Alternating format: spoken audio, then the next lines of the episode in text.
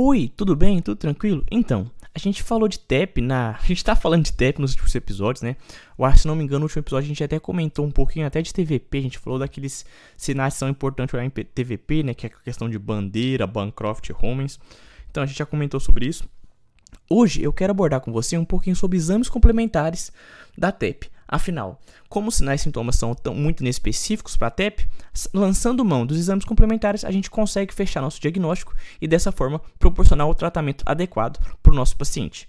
Beleza? Então, meu nome é Lucas e esse é o Consegue Me Explicar? Antes de mais nada, eu te faço aqueles avisos de sempre. Se você não segue o Consegue Me Explicar aqui no Spotify e no Cashbox, por favor, cogite seguir. Basta clicar nesse botãozinho de seguir que você vai estar recebendo todo domingo três novos episódios. Sim, todo domingo a gente lança três novos episódios desse que é o seu, o meu, o nosso podcast. Então clica aqui nesse botãozinho se você estiver ouvindo no Spotify no Cashbox e vai estar me ajudando muito porque você vai estar recebendo as notificações sempre que sair episódio novo. Além disso, eu te convido também a seguir a gente lá no Instagram. O Instagram do Consegue Me Explicar é o arroba consegue me explicar underline. Arroba consegue me explicar underline certo? Tranquilo? Dito isso, eu acho que a gente pode falar dos exames complementares. Vão existir variados exames complementares. Por exemplo, Lucas, a gente pode pedir um hemograma e bioquímica no nosso paciente que tem TEP, que a gente suspeita de TEP? Claro, a gente pode perceber no paciente que tem TEP um aumento de, leu de leucócitos, que são as células de defesa, um aumento de VS, VHS, LDH, TGO, mas nada muito específico de TEP, mas não existe um marcador específico de TEP. Então a gente pode pedir aumento de leucócito, a gente pode pedir para a gente ver os leucócitos, o VHS, o LDH, o TGO, mas muitas doenças levam a isso, então não existe nenhum marcador específico.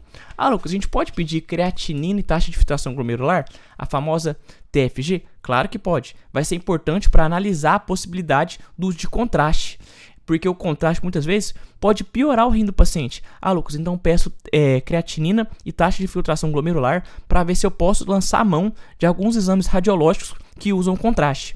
Porque se o paciente tiver uma creatinina e uma taxa de filtração glomerular ruim, eu não posso lançar a mão de exames complementares que usam contraste, uma vez que o contraste piora a função renal do paciente. O contraste é nefro tóxico. Então a gente sempre pede creatinina e taxa de filtração glomerular para avaliar a possibilidade do uso de contraste se tiver a necessidade de utilizar algum exame complementar radiológico. Além disso, a gente pode pedir a gasometria arterial? Pode. A gasometria arterial vai ser boa, porque ela pode mostrar uma hipoxemia em 74% dos casos. A gente pode ver o gradiente alvéolo arterial aumentado, pode haver uma alcalose respiratória com hipocapenia em 41% dos casos, e ela vai ser um bom valor prognóstico. Ou seja, você tendo uma gasometria arterial normal, tá ótima. Se o paciente tem uma gasometria arterial ruim, isso vai ser um prognóstico que vai piorar bastante o caso do seu paciente. Lucas, eu lembro que tem um peptídeo nátrio urético cerebral, que é o BNP. A gente pode lançar a mão dele? Pode. O BNP, assim como a gasometria arterial, é um bom valor prognóstico. Além disso, ele vai estar tá muito comum, aumentado, quando o paciente tiver uma disfunção de ventrículo direito, o BNP vai estar elevado. Então, paciente com disfunção de ventrículo direito, a gente percebe um BNP aumentado. Então a gente pode pedir o BNP, ele é um bom valor prognóstico e ele vai estar aumentado quando o paciente tiver uma disfunção de ventrículo direito. Além disso, o seu precursor, o NT, pró-BNP, ele é ainda melhor para o prognóstico, porque ele vai ser mais ainda sensível para a gente avaliar o paciente com TEP. Lucas, então o BNP é legal? É legal, ele é um bom valor prognóstico. Lucas, um paciente que tem uma disfunção de ventrículo direito, o BNP vai estar tá como? Elevado. E o seu precursor, o precursor do BNP, que é o NT Pro-BNP, ele vai ser ainda melhor para o prognóstico. Lucas, posso lançar a mão de troponina? Claro que pode. A troponina, assim como o BNP, é um ótimo para ver, ele é um ótimo exame para a gente ver se o paciente vai ter um bom valor prognóstico. Além disso, a troponina costuma melhorar 40, 40 horas após a TEP. Então a gente tem que ter essa, esse olhar clínico, porque a troponina, além de ser um bom valor prognóstico, ela costuma melhorar 40 horas após o episódio de TEP. Lucas, eu quero lançar a mão do eletrocardiograma. Posso? Claro, você pode perceber no paciente com TEP, possivelmente uma arritmia atrial, você pode perceber uma bradicardia ou taquicardia, um novo bloqueio do ramo direito, onda Q inferiorizada, pode perceber uma alteração do ST é, com inversão da onda T, pode haver também nada específico que vai ser é, nada específico de TEP que a gente pode encontrar, exceto exceto um sinal que se chama sinal S1 Q3. Ele não é patognomônico de TEP. Grava isso. O sinal que a gente vai olhar no eletrocardiograma, quando a gente perceber que tem S1, Q3, T3, ele não é patognomônico de TEP.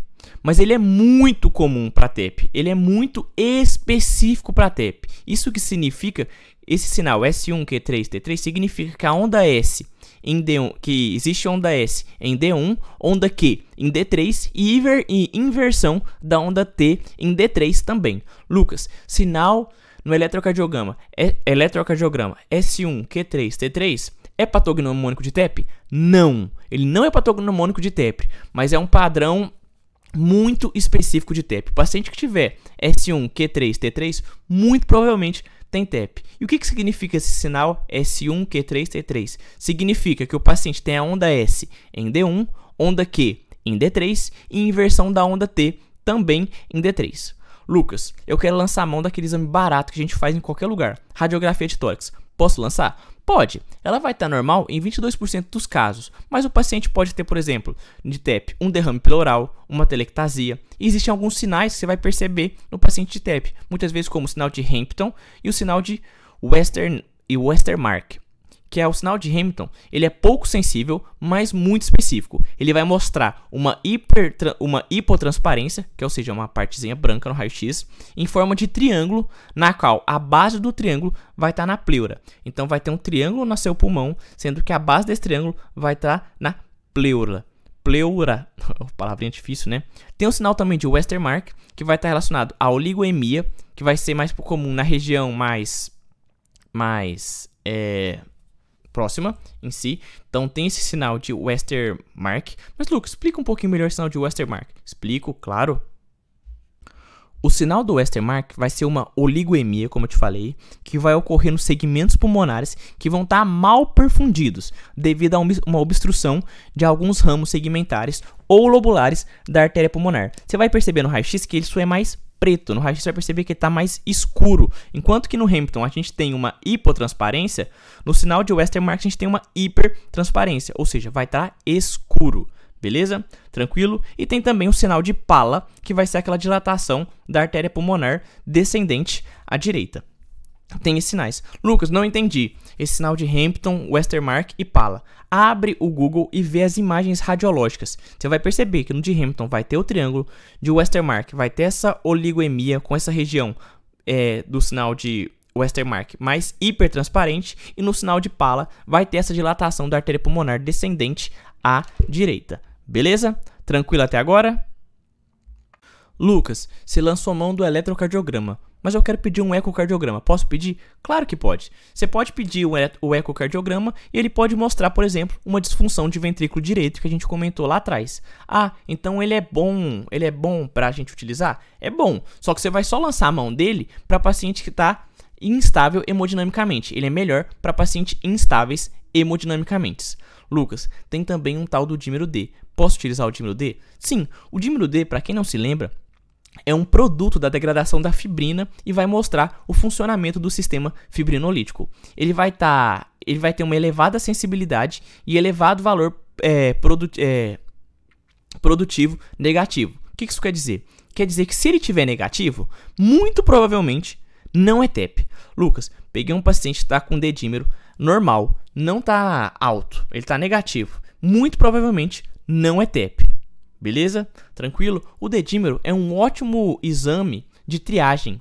Só que ele não é bom para selar o diagnóstico. Como eu te falei, ele se o paciente tiver negativo, não é. Mas se o paciente tiver com ele positivo, pode ter outras causas. O corte dele é de 500 nanogramas por ml, mas esse corte pode mudar. Eu acho que teve uma atualização, se eu não me recordo. Se dá uma olhadinha no corte. A gente não vai pedir o dedímero em paciente internado, porque em diversas vezes algumas patologias adjacentes pode elevar o dedímero. Como eu te falei, o dedímero vai ser excelente para a gente fazer o exame de triagem, para fazer como exame de triagem. Afinal, ele tem uma elevada sensibilidade e elevado valor produtivo negativo. Se ele é negativo, provavelmente o paciente não tem TEP. E lembrar que dedímero está relacionado a o sistema fibrinolítico. Ele é um produto da degradação da fibrina, o que mostra o funcionamento do sistema fibrinolítico. Lucas, eu quero lançar a mão de um, de um ultrassom com Doppler de membro inferior. Posso lançar? Pode.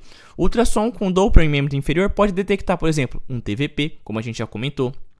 E usar ultrassom com Doppler vai justificar o tratamento em vários casos pacientes. Lucas, eu quero fazer uma angiotomografia de tórax. Posso fazer? Claro, a angiotomografia de tórax é o exame de imagem de escolha que a gente vai sempre utilizar.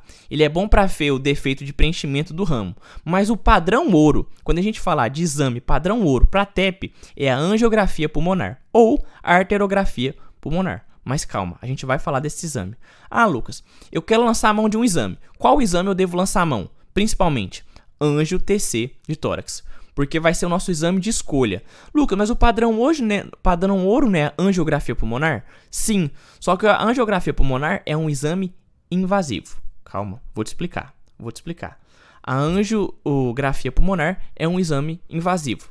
Mas antes de chegar nela, a gente pode falar também da cintilografia da razão V que ela vai ser bom para quem não tolera o contraste, ou seja, um paciente que teve, tiver um clear de creatinina e taxa de filtração glomerular baixo, ou seja, um paciente que tem uma nefro. que ele é nefro, nefrologicamente debilitado. Beleza? Tranquilo? Certo? Até aí tudo bem. Lucas, então vamos falar sobre o padrão ouro. O padrão ouro, como você me falou, é a angiografia pulmonar ou arterografia pulmonar. Ela é o padrão ouro, mas ela nem sempre é pedido. Ela vai mostrar o defeito do preenchimento. Ela vai ser pedido quando houver uma elevada probabilidade de TEP e os outros exames deram negativos. Lucas, eu pedi BNP, eu pedi radiografia de tórax, eu pedi até a anjo TC de tórax e eu não estou conseguindo fechar meu diagnóstico de TEP. Devo pedir uma angiografia pulmonar? Aí sim, quando você perceber, você lançou mão de todos os exames anteriores e percebeu que não, consegui não conseguiu fechar seu diagnóstico de TEP, de TEP, lançamos mão da angiografia pulmonar, que é o nosso exame padrão ouro, mas que nem sempre é pedido. Ele vai mostrar os defeitos no preenchimento e ele vai ser pedido quando os outros não forem positivos. Quando você tiver uma. Quando tiver uma, uma elevada probabilidade de CTEP, mas você não conseguiu fechar o diagnóstico por meio dos outros exames.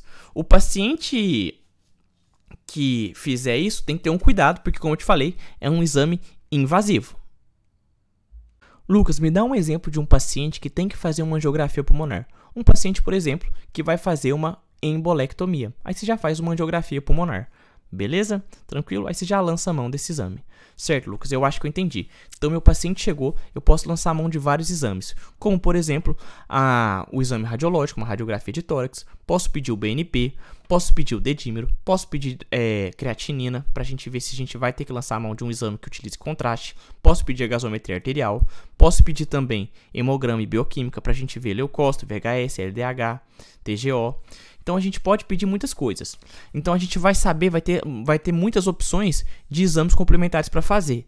E lembrar que o exame que a gente vai mais pedir é a angiotomografia de tórax. Ele é o exame de imagem de escolha, porque ele vai ser bom para ver o preenchimento de ramo. Ah, Lucas, mas ele não é o padrão ouro. Sim, ele não é o padrão ouro, só que ele é o mais pedido porque ele não é invasivo, como é o caso da angiografia pulmonar ou arteriografia pulmonar. Beleza? Tranquilo? Enfim, espero que esse episódio tenha te ajudado. Não esquece de seguir, compartilhar e mandar para todo mundo esse episódio. E além disso, eu te convido a seguir o Consegue Me Explicar aqui no Spotify ou no Castbox. Seja lá qual dessas duas plataformas você esteja escutando. Clica no botãozinho de seguir para você não estar tá perdendo nenhum episódio. E além disso, é claro, manda para todo mundo esse episódio para todo mundo ficar antenado e entender que existem várias opções de exames complementares para a gente utilizar, para a gente lançar a mão na TEP. Certo? Tranquilo? Ah, mas sim antes, não esqueça, sem antes, é, sem deixar antes de tocar nesse assunto, siga a gente lá no Instagram. O Instagram do Consegue Me Explicar é o arroba consegue me explicar underline. Beleza? Tranquilo? Um beijo, valeu, falou e fui!